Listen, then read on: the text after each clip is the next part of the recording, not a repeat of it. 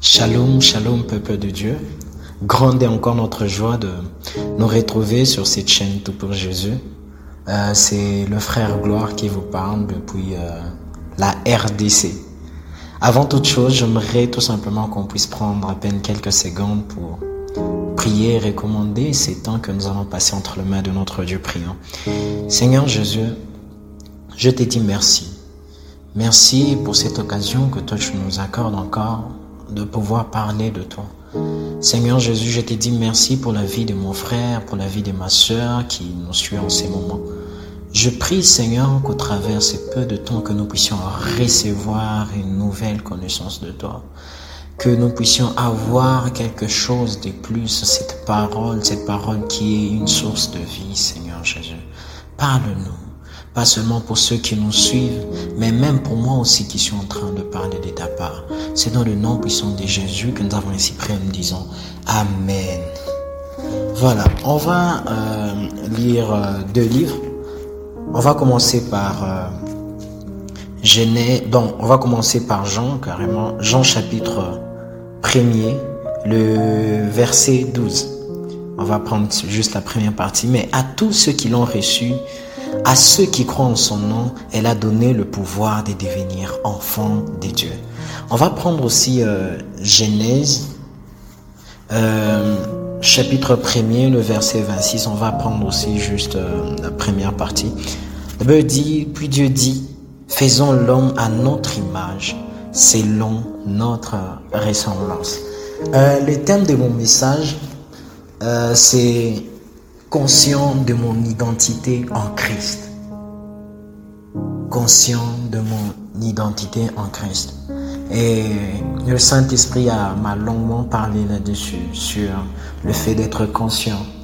Et déjà, si on doit euh, parler d'abord de l'identité, en fait, j'ai essayé de, chercher dans la Bible, chercher quelque part où on parle clairement de, du mot identité, mais il n'y a pas vraiment une phrase qui, parle exactement d'identité, mais il y a quand même euh, quelques mots qui, qui vont un peu dans le sens de l'identité, si je peux dire ça. À chaque fois, on parle de l'image, créant l'homme selon notre image et notre ressemblance. À chaque fois, on parle du peuple d'Israël qui a réduit euh, l'image de Dieu à des idoles, euh, mis à part le, le, mot image, mais il y a aussi une comparaison que la Bible a l'habitude de faire. Ou quand il parle de Dieu, il voit euh, comme le bon berger. Et nous qui sommes ses brebis, à chaque fois la Bible est en train toujours de faire une comparaison. C'est toujours dans le sens de parler d'identité déjà dans à l'origine avec euh, le mot grec, quand on parle déjà de l'identité, on voit cette ressemblance, on voit euh, l'image, voilà, comme j'étais en train de dire. Et par définition, euh, l'identité, c'est pratiquement l'ensemble des caractères attribués à une personne et influençant son comportement et ses relations. Ensemble de caractères attribués à une personne et influençant son caractère et ses relations. Et donc, juste par cette petite définition, on voit que l'identité ne se limite euh, pas simplement à, à, un nom ou à un mot, mais l'identité va bien au-delà. Quand on parle de l'identité, on voit des caractères qui sont rattachés à la personne. On voit des comportements qui sont rattachés à cette personne. On voit des relations qui sont rattachées à cette personne-là. Si on doit par exemple donner euh, l'exemple par exemple des élèves, quand tu vois déjà l'élève, tu sais quels sont ses comportements. Tu sais que non, il doit s'élever tôt euh, pour aller étudier, il doit revoir ses leçons. Donc il y a un comportement qui est rattaché euh, à, à, son identité. Quand tu vois par exemple le président de la République, il y a un caractère, il y a des relations qui sont rattachées, qui lui sont rattachées. Bref, L'identité ne va pas seulement euh, sur, un nom, mais ça va bien au-delà. Ça va bien au-delà. Ça part jusqu'à euh, influencer nos caractères, influencer nos, nos comportements. Et je pense que il est vraiment important, important de parler de l'identité. Mais pourquoi parler de l'identité, surtout pour nous les chrétiens? Je pense que c'est pour être conscient de qui nous sommes. Et quand on est conscient de qui nous sommes, on fait les choses différemment on réfléchit différemment. En fait, c'est toute notre vie qui, qui, est en train de changer parce qu'on a conscience de, de, qui nous sommes. Et ce qui est intéressant aussi avec l'identité, c'est qu'il y a toujours eu des obligations. Par exemple, quand je suis élève, il y a des obligations que je dois faire. Mais mis à part ça, il y a aussi des, des bénéfices si je dois parler de ça, bénéfice rattaché à cette identité-là, c'est vrai, en étant élève, je dois m'élever tôt, c'est peut-être dur, euh, je dois me préparer, mais il y a aussi des avantages. Pourquoi? Parce que je vais acquérir la connaissance, j'aurai peut-être des diplômes, ainsi de suite, et ça pourra m'ouvrir encore d'autres opportunités. Mais parlons un peu de la Bible. Qu'est-ce que la Bible parle en termes d'identité? Qui sommes-nous? Et vous savez, cette question était en train de résonner en moi. Le Saint-Esprit me, me posait la question, qui es-tu? Et deux fois, ça ça, ça m'a poussé un moment à pouvoir réfléchir sur, sur qui je suis. Et quand je plonge dans la Bible, je, je me rends compte qu'il y a tellement d'identité, il y a tellement de choses que la Bible est en train de nous donner sur nous, les chrétiens. Et je, pense que je ne vais pas parler de, de beaucoup de choses. Je pourrais peut-être prendre trois identités pour essayer un peu de me résumer euh, vu les temps. Et si je dois prendre la, la première identité, c'est d'abord cette identité d'être enfant de Dieu. Et dans le livre de Jean chapitre 1, le verset 12, la Bible dit, à tous ceux qui l'ont reçu, à tous ceux qui croient en son nom, il a donné le pouvoir, et j'aime bien ces termes-là, pouvoir, de devenir enfant de Dieu. Et quand j'ai réalisé le message, je, je me posais la question, non mais attends, on a parlé de pouvoir. Quand je suis enfant de Dieu, j'ai un pouvoir. Et vous savez, il y a tellement de révélations juste dans ces versets-là. Pouvoir. Mais il y a une condition, d'abord le recevoir. Quand tu le reçois, quand tu as conscience qu'il qui, qui, est ton Dieu, il est le Seigneur, ton Dieu, quand tu le reçois, quand tu reçois sa parole, il te donne le pouvoir. Pas seulement un nom d'être appelé enfant, mais c'est un pouvoir de devenir enfant de Dieu. Parce que laissez-moi vous rassurer que quand on est enfant, par exemple, si je suis enfant, je ne sais pas, d'un roi, en fait, je, je fais partir de la royauté.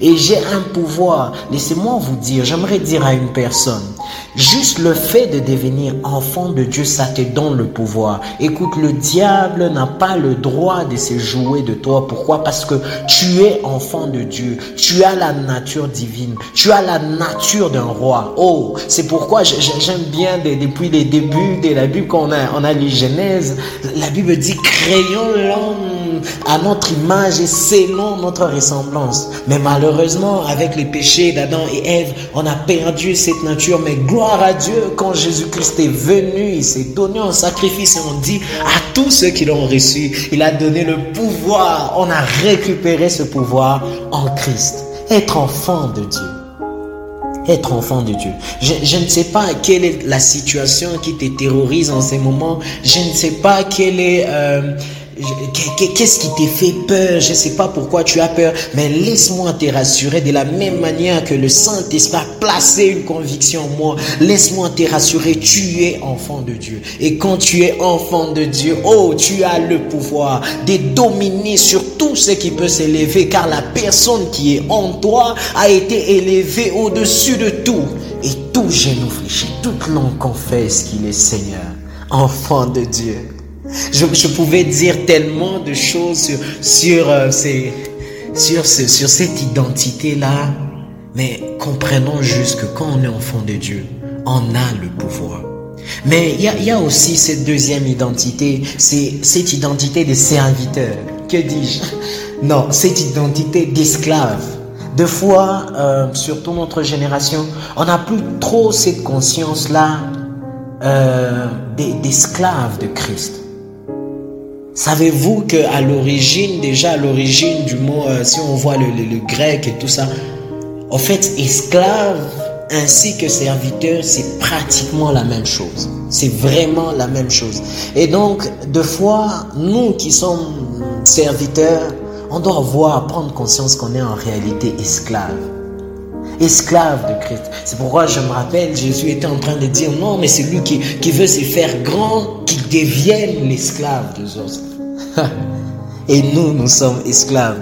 Et peut-être qu'en ces moments, tu n'as pas conscience, mais toute personne sur la terre, que la personne soit athée, que la personne puisse croire en Dieu ou pas, nous tous, nous sommes esclaves de, de quelque chose. Revenons un peu dans le livre de euh, Romains chapitre 6, le verset 12. La Bible dit ceci, non, Romains chapitre 6, le verset 16 plutôt. La Bible dit ceci, ne savez-vous pas qu'en vous livrant à quelqu'un comme esclave pour lui obéir, vous êtes esclave de celui à qui vous obéissez, soit du péché qui conduit à la mort, soit de l'obéissance qui conduit à la justice. Waouh, ça c'est Paul qui est en train de dire. Et donc, quand tu n'es pas déjà en Christ, sache que tu es déjà esclave. Tu es soit esclave du péché, mais soit esclave de la justice. Et nous, en tant que chrétiens, nous sommes esclaves de Christ. Nous sommes là pour lui obéir. Et laissez-moi vous rassurer, c'est vrai, ce n'est pas facile. Ce n'est pas facile, mais il y a aussi des avantages. Oh, c'est pourquoi la Bible, la, Bible dit qu'il est notre bon berger. Il est celui qui nous conduit dans des verts pâturages. Oh oui, je sais que même quand il y aura, je sais pas, un, un, un animal féroce qui viendra pour me dévorer, je sais que le bon berger est là. Pourquoi? Parce que je suis en train de, lui obéir. Mais imaginez-vous un peu qu'une brebis puisse refuser de se soumettre à son berger. Qu'est-ce qui va se passer? Cette brebis va s'égarer. Et peut-être qu'il y aura des, des, animaux féroces qui risquent de manger cette brebis. C'est pourquoi il est très, très, très important de savoir qu'au-delà d'être enfant, au-delà de, de, de, vouloir de choses, au-delà d'avoir le pouvoir d'être enfant de Dieu, on est aussi on est aussi esclave de Christ. On est serviteur de Christ. Et vous savez, quand on est serviteur, c'est aussi pour accomplir une tâche particulière. Laissez-moi vous dire que vous avez une tâche à accomplir. Quand on est chrétien, il y a une tâche qu'on doit accomplir. Et je prie que le Saint-Esprit puisse vous révéler clairement la tâche que vous devez accomplir. Peut-être que c'est dans votre boulot. Peut-être qu'au travers vous, il y aura des vies qui seront changées. Au travers vous, il y aura peut-être des vies qui seront transformées. Mais pour tout ça, il faut avoir le Saint-Esprit, que le Saint-Esprit puisse te communiquer, te communiquer. Et laisse-moi te dire qu'il ne peut pas t'envoyer en mission sans pour autant te donner la provision. Oh, ça c'est vraiment l'identité d'un serviteur, l'identité d'un esclave de Christ. Mais au-delà d'être esclave de Christ, on est aussi épouse. Oh, Église, épouse de Christ. Deux fois, on se perd dans, dans, dans, ce, dans ce monde où il y a tellement de débats sur l'Église, il y a tellement de choses. Il y a des gens qui sont en train de se tuer, des gens qui sont en train de, de, s'entretuer comme si euh, la, la destinée, l'objectif de, de l'Église est limité sur la terre. Non. Laissez-moi vous rassurer que même dans l'éternité, on doit être, on doit y aller.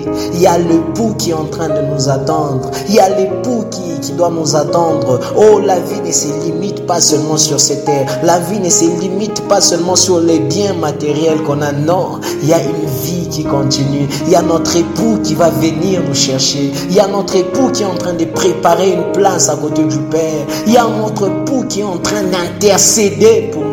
Et si nous devons y aller, on doit vraiment marcher selon sa volonté. Le diable ayant conscience de toutes ces choses, comme on le sait toujours que le diable il est malin, il cherche toujours un moyen pour nous rappeler, pour nous rappeler qu'on n'est pas, qu'on n'a pas le pouvoir. Il cherche toujours un moyen pour nous éloigner de fois de notre identité. Et je pense que sur ce coup-là, de fois la technologie est en train de, de, de jouer de fois en notre défaveur. Mais c'est vrai qu'il y a quand même des avantages sur la technologie, mais il y a aussi des désavantages. Pourquoi? Parce que le diable, il est en train de présenter l'image personnes, il est en train de présenter les modèles qui les jeunes doivent suivre. Et ça, c'est vraiment en train de dérouter la jeunesse. C'est en train de dérouter notre génération. Où on vous présente, non, si tu dois suivre un modèle, c'est un tel. Oh, si tu dois suivre un modèle, c'est un tel. Où les, les jeunes commencent à s'intéresser maintenant aux stars. Les jeunes commencent à s'intéresser maintenant aux, aux, gens qui sont élevés dans ce monde. Et ils veulent ressembler à un tel. Ils veulent ressembler à un tel. Au lieu de ressembler à Christ, tel que Paul est en train de dire, il est imitateur imitateur de Christ. Nous devons vraiment prendre conscience de ces choses-là. C'est pourquoi il y a toujours cette histoire de, de Balaam et Balak. Et dans cette histoire, c'est que j'aime bien, c'est qu'on est en train de nous révéler que le, le diable n'a pas le droit de nous maudire. Quand Dieu bénit, personne ne peut maudire. Et alors la stratégie, j'aime bien cette stratégie qui a été appliquée. L'objectif c'est de t'automaudire toi-même. On te pousse tout simplement à pécher et c'est fini, on t'a eu. Et de la même manière aussi avec l'identité, on te présente une, identité. Et quand tu quittes de l'identité en Christ pour aller vers une autre identité que tu as vue, je ne sais pas, à la télé, que tu as vue, je ne sais pas, dans ton quartier, quand tu commences à perdre ton identité, laisse-moi te rassurer qu'il y a le diable qui t'a dans tes filets, dans ses filets. Oh, soyons conscients de notre identité.